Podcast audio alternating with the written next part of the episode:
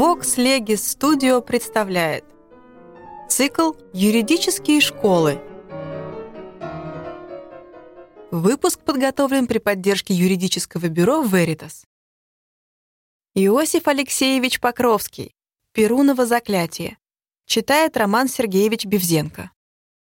Старинная новгородская легенда рассказывает, когда новгородцы при Владимире Святом сбросили идол Перуна в Волхов, рассерженный бог, доплыв до моста, выкинул на него палку со словами «Вот вам, новгородцы, от меня на память». С тех пор новгородцы в урочное время сходятся с палками на Волховском мосту и начинают драться как бешеные. Ключевский вспоминает об этой легенде в связи с даваемой им характеристикой древнерусского веча, этого фундамента нашего старого народоправства. На вече, говорит он, по самому его составу не могло быть ни правильного обсуждения вопроса, ни правильного голосования.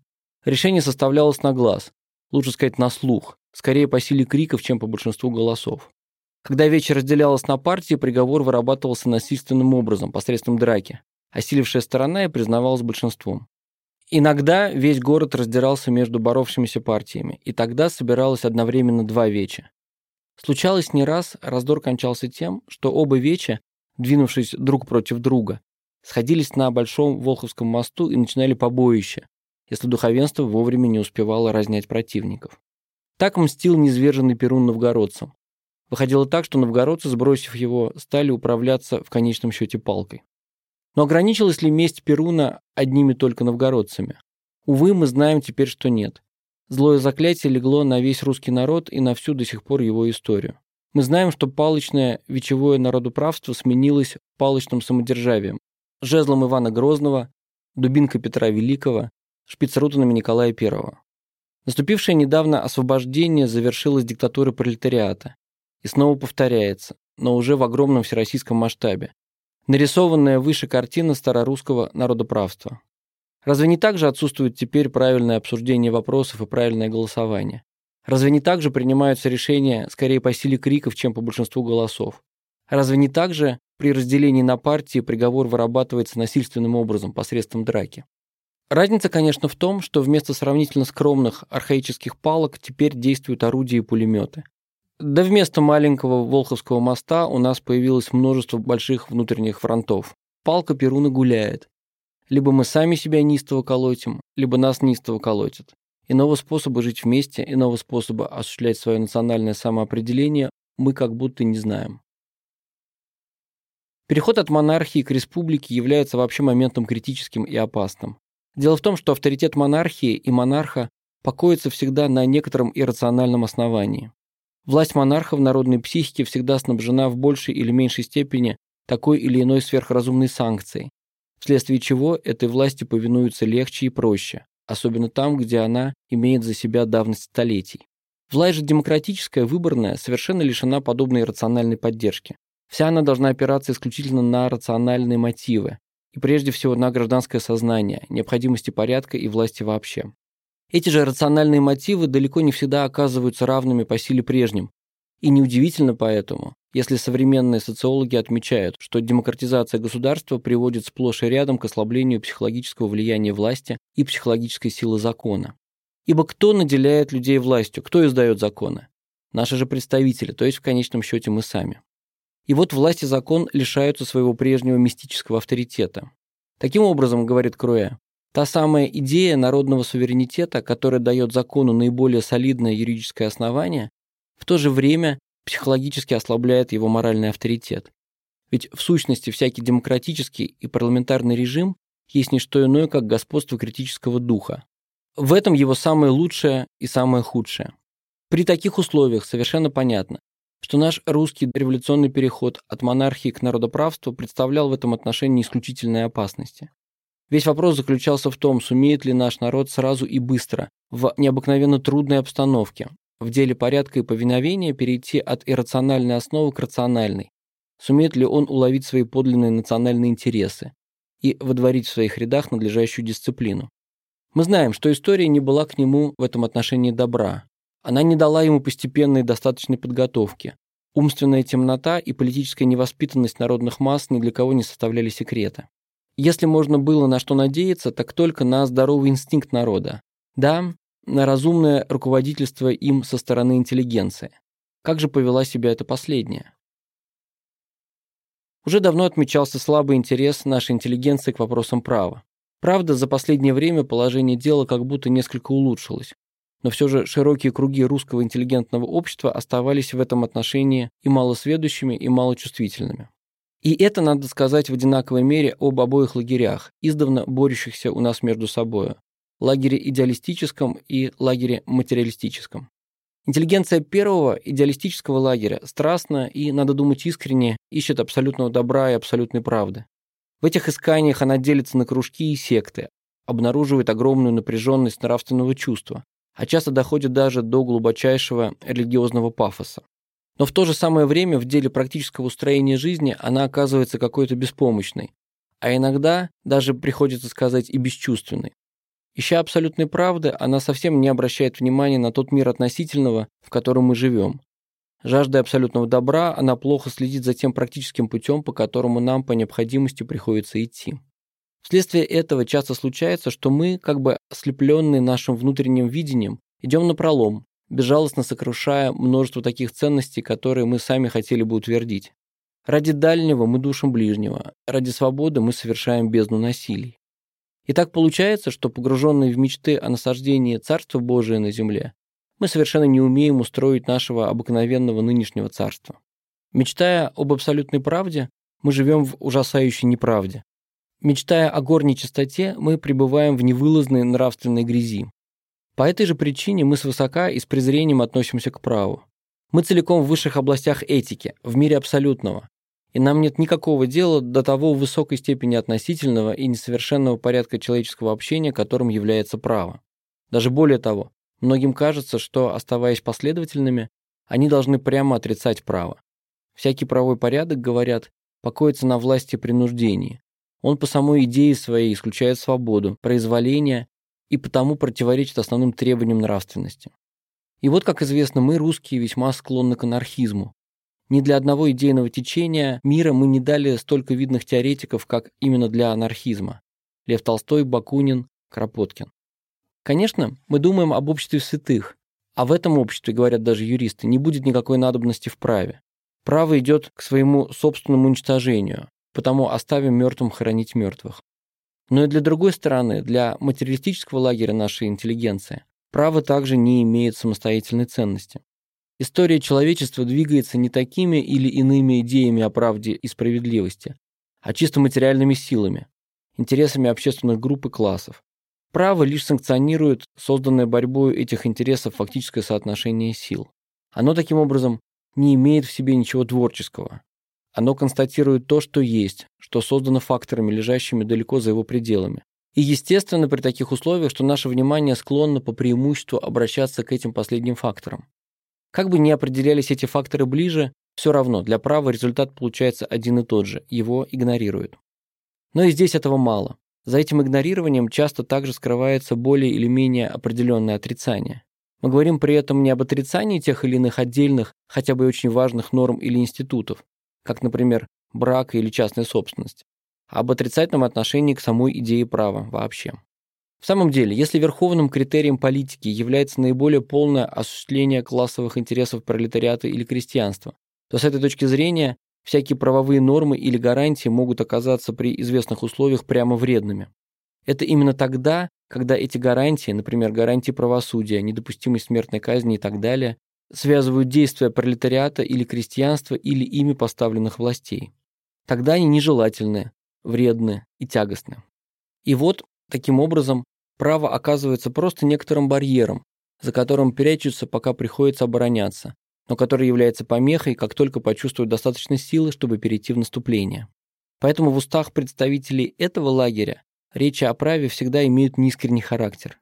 О нем они много выпьют, если находятся в положении побеждаемых, но моментально забывают, если оказываются победителями.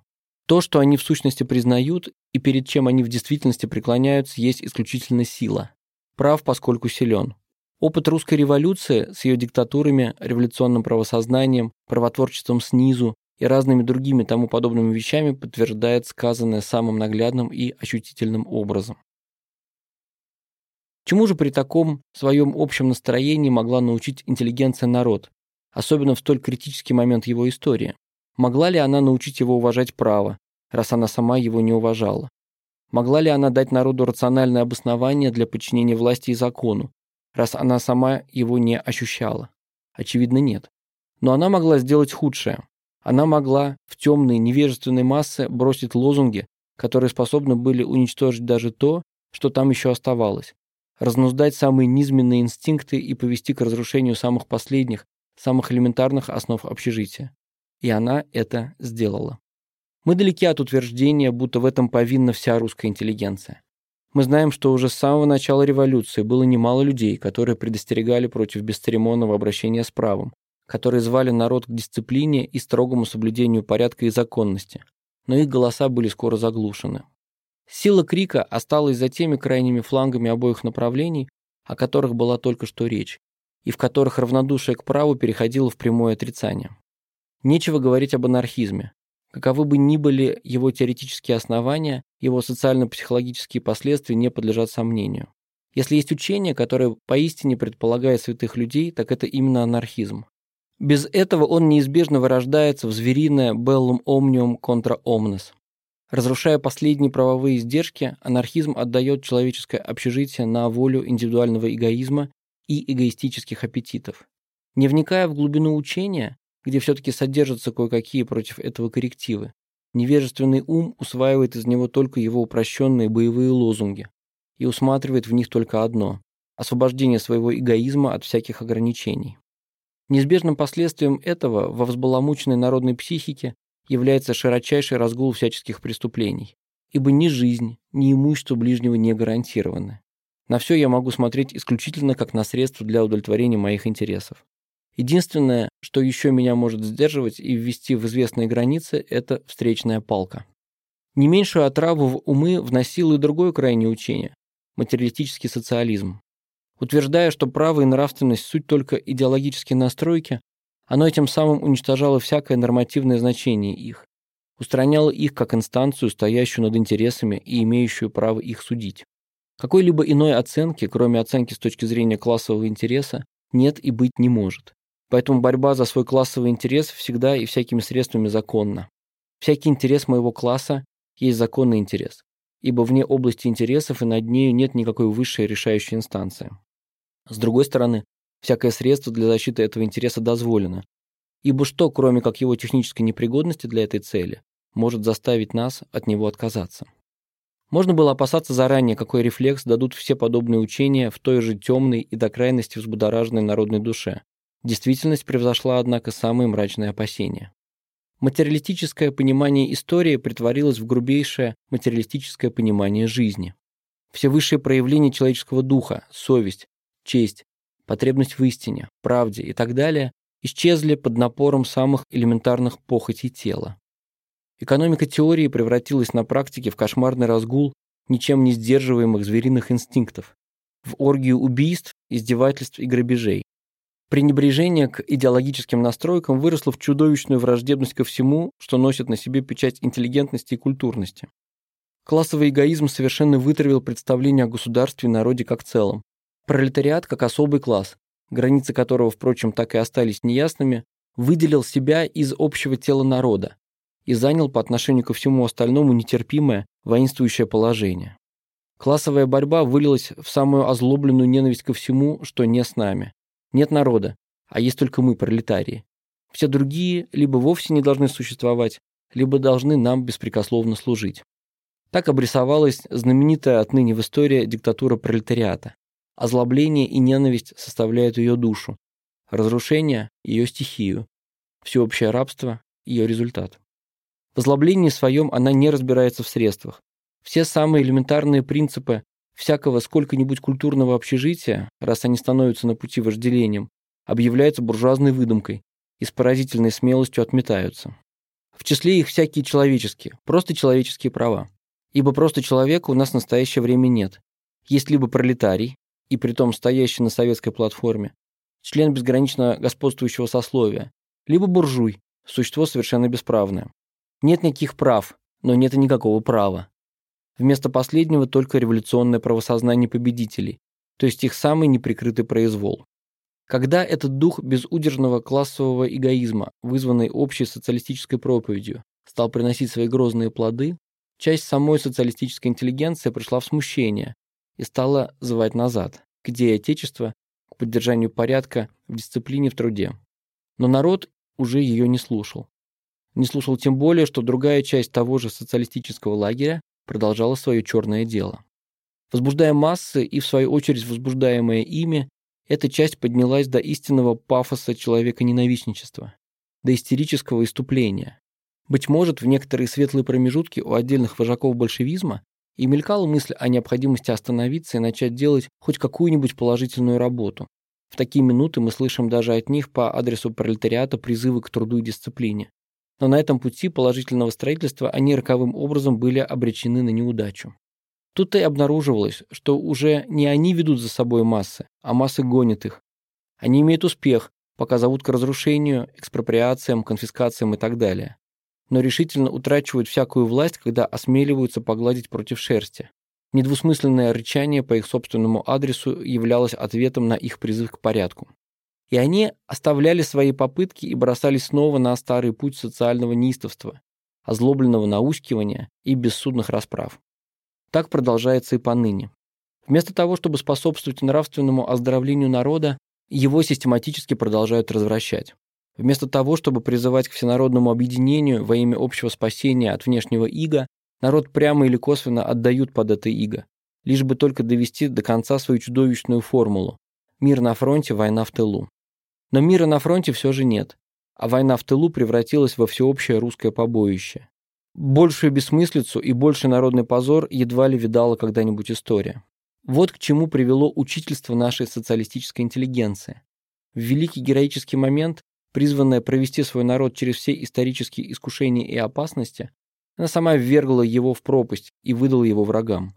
Обязанная помочь народу в деле творческого устроения нового свободного уклада, она вместо этого вызвала всенародную гражданскую войну и анархию. Как взорвавшийся биржевой игрок, Увлекшись погоней за еще невиданным на земле социальным строем, она проиграла тот дар свободы, который народ уже имел. Вместо благородного величия освободившегося гения она явила миру низость взбунтовавшегося раба. А русский народ выставила в виде опьяневшего колебана на позор всему миру и всем векам. Велик грех, велико должно быть и искупление. За месяцами греха должны последовать долгие десятилетия покаяния и трудной работы для воссоздания рассыпавшегося Отечества. Интеллигенция должна прежде всего сознать и почувствовать всю ответственность за каждое слово, с которым она идет к народу. Не буду говорить о необходимости безусловной честности и искренности в проповедовании своих идей. Но и при этом условии мы должны помнить, что сплошь и рядом высказанная мысль вызывает в коллективной психологии масс совсем иные эффекты, чем те, которые вытекали бы из объективного содержания самой этой мысли. Всякое умственное общение есть двухсторонний процесс, зависящий от свойств и особенностей психического аппарата обеих сторон. И если мы хотим добиться правильного понимания нашей мысли, мы должны считаться с особенностями аппарата воспринимающего. В противном случае могут получиться самые прискорбные побочные психологические рефлексы и ужасающие искажения, как это случилось ныне с такими понятиями, как демократия, социализм, буржуазия и так далее. Мы должны помнить вообще, что коллективная психология есть нечто в высшей степени сложное, полное явлений иррациональных и капризных. Иной раз легко вызвать в ней бурю, но трудно эту бурю потом утешить. Однако первое, что должна сделать наша интеллигенция, это честно и тщательно пересмотреть свой собственный идейный багаж. Она должна признаться, что в нынешних тяжелых испытаниях она оказалась несостоятельной даже с точки зрения своей интеллигентности, то есть с точки зрения своих знаний и своего понимания. Она оказалась полузнающей, а иногда и вовсе не знающей того, за разрешение чего она так смело бралась. Надо таким образом прежде, нежели учить других, тщательнее поучиться самим. И прежде всего, полагаю, надо изменить свое отношение к идее права. В частности, материалистическому лагерю нашей интеллигенции надо подумать о следующем. Утверждая, что пролетариат или крестьянство вправе добиваться осуществления своих классовых интересов только потому, что это суть его интересы, вы ставите тем самым защищаемые вами интересы этически на одну доску с интересами прямо противоположными. Интерес капиталистов или помещиков при такой постановке вопроса этически так же законен, как и интерес рабочего. Там класс и здесь класс. Если тот класс вправе бороться за свои интересы, то не менее вправе делать то же самое и этот. Не признавая над интересами и классами никакой высшей этической инстанции, вы разрешение подобного столкновения интересов предоставляете исключительно борьбе, то есть факту, силе. А при таких условиях и ваш противник может сказать, если так, то мы еще посмотрим, кто кого, вы меня или я вас. Другими словами, вы сами своим учением оправдываете и борьбу против вас, вливаете в душу противника нравственную энергию, сознание своей правоты. В действительности вы, конечно, такой этической равноправности капиталиста или землевладельца не допускаете, вы считаете требования рабочего или крестьянского класса более правильными, более заслуживающими признания и одобрения. Почему? Какие бы основания не выдвигались при этом, все равно вы должны признать, что прибегая к этим основаниям, вы оставляете вашу голую теорию интересов как таковых и подвергаете мысленно борьбу за них некоторой высшей этической оценке. Над борющимися интересами вы невольно мыслите какую-то высшую надклассовую инстанцию, которая одно одобряет, а другое отвергает независимо от того, что из них побеждает в фактической борьбе. Перебирая мысленно претензии противников, вы невольно про одни из них думаете. Этого он вправе требовать, а про другие этого он не вправе. Вы таким образом сами против своей воли оперируете понятиями право и неправо. Да иначе, конечно, и быть не может. Ведь не всякий свой интерес вы лично признаете правым и подлежащим осуществлению. Некоторые ваши интересы вы сами отвергнете как недопустимые по тем или иным основаниям. Но то же самое нужно сказать и относительно интересов целых общественных групп или классов. Ведь и у этих последних могут быть такие интересы, которые придется признать недопустимыми.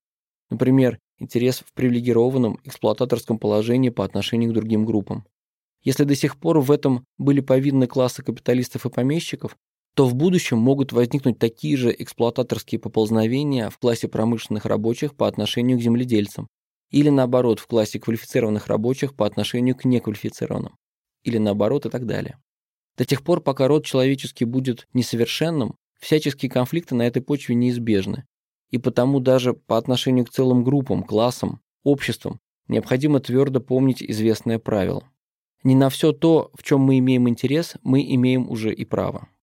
Критерий права доминирует таким образом над критерием интереса и составляет такое понятие, без которого мы не можем ни мыслить, ни действовать. Как бы мы ни определяли затем этот критерий права ближе, в чем бы мы не усматривали основной принцип этого последнего, во всяком случае мы уже оказываемся в плоскости известного рода этических оценок, в плоскости суждений о должном. А в этой плоскости никакие материалистические концепции истории не могут иметь для нас обязательного значения. То, что было и что есть, принципиально не указ для того, что должно быть. Ввиду всего сказанного более тщательное отношение к праву, большее уважение к нему делается для всякого искренне мыслящего обязательным. Недовольство существующим правопорядком нисколько не оправдывает небрежение к праву вообще. Если нынешние оценки правого и неправого ошибочны, то тем необходимее разработка и выяснение новых, верных. Как бы ни рисовался нам будущий желательный социальный строй, он прежде существа их идеалистического мировоззрения. Оно объясняется, напротив, лишь их собственную недостаточную внимательностью к некоторым сторонам этого последнего. Когда же эта ошибка будет исправлена, они сами увидят, как много ценного и важного для правового устроения жизни они со своей точки зрения смогут сказать. Правовая и государственная организация создается, как известно, коллективную, соборную в широком смысле слова, психическую деятельностью народа. Есть народы, которым это созидание дается относительно легко и просто. Разумная самоорганизация у них как будто в крови. И есть народы, которым оно дается с большим трудом, путем тяжких и мучительных испытаний. Мы, русские, по-видимому, принадлежим к этому последнему типу. Сколько тяжелых и постыдных страниц вписали мы в свою историю исключительно благодаря нашему неумению разумно столковаться друг с другом, благодаря нашей роковой наклонности раздираться на партии. В настоящий момент мы вписываем, быть может, страницу самую постыдную. Собственными руками своими мы растерзали на клочки наше государство и наш народ. Растерзали не только на самоопределившиеся территориальные куски, но и на самоопределяющиеся социальные классы. Собственными руками мы разрушили нашу оборону, армию и флот, наш административный, производительный и транспортный аппарат и так далее. Словом, все, без чего в нынешних условиях не может жить ни один народ. Мы все разрушили, но, по-видимому, еще не насытились. каждый день приносит все новые и новые конвульсии в этом направлении. И кажется, что мы остановимся только тогда, когда от русского народа будет перед нами только разорванный и охладевший труп. Но этому не хочется верить. Не хочется верить, что то, что мы сейчас переживаем, есть действительная смерть русского народа и русского государства, что это подлинный конец, могила. В тоске оглядываешься кругом. Где же Спаситель? И какой-то голос подсказывает. Он там, в том же русском народе, ныне столь яростно рвущем себя на клочки. Он там, в его здравом инстинкте и здравом смысле, ныне столь затуманенным и извращенным, налетевшим на него крикливыми лозунгами. Он там, ибо сам народ еще не сказал своего слова. За него пока говорили другие. Оторопев от внезапности и колоссальности совершившегося переворота, он пока молчал, ждал и думал. И тут-то налетели на него эти другие, перевернули его мысли, разбудили в нем зверя. В то время, как он всегда мечтал об устроении жизни по правде, по-божески, ему стали говорить о том, что вся правда и весь Бог заключается в блюдении своих материальных классовых интересов, и что помимо этих интересов никакой правды, никакой справедливости нет. В то время как он с большим трудом собирал себя в истории в единое великое целое, инстинктом чуя, что только при этом условии он будет в состоянии развернуть все богатство своих духовных сил, ему стали внушать безграничное самоопределение частей, то есть разрыв до самоуничтожения. В то время как он жаждал мира вообще, ему стали усиленно внушать войну в тылу, стали всеми мерами расстравлять в его душе дух злобы, корысти и разрушения. Ему дали попробовать русской братской крови. И вот, отравленный ею, он мечется в каком-то безумном отчаянии из стороны в сторону, от одного убийства или грабежа к другому, а они это нравственное отчаяние принимают за социализм. В то время как ему нужно было, возможно, скорее прийти в себя, опомниться и в здравом уме и твердой памяти приняться за приведение осколков государства в порядок, ему впрыскивали все новые и новые дозы яда. То отдельные лица, то целые категории их объявлялись врагами народа и вне закона, что обозначало, конечно, прямое приглашение к новым убийствам и самосудам. Кошмар пока растет и ширится, но неизбежно должен наступить поворот. Народ упорно, несмотря на самые неблагоприятные условия, на протяжении столетий, и притом в сущности только благодаря своему здравому смыслу, строивший свое государство, не может пропасть. Он, разумеется, очнется и снова столетиями начнет исправлять то, что было испорчено в столь немногие дни и месяцы. Народ скажет еще свое слово. Но как будете жить дальше вы, духовные виновники всего этого беспримерного нравственного ужаса? Что будет слышаться вам отовсюду? Когда вы будете думать об одурманенном и увлеченном вами в пропасть народе, не будете ли вы слышать роковые слова? Горе тому, кто соблазнит единого от малых сих. Лучше ему повесить себе камень на шею и броситься в пучину. Когда вы будете вспоминать обо всей той крови, которая пролилась благодаря вашему духовному попустительству, когда вы будете вспоминать об этих массовых избиениях ваших же ближайших братьев-интеллигентов, не будете ли вы слышать вокруг себя «Каин, Каин, что ты сделал с братом своим?» Июль 1918 года.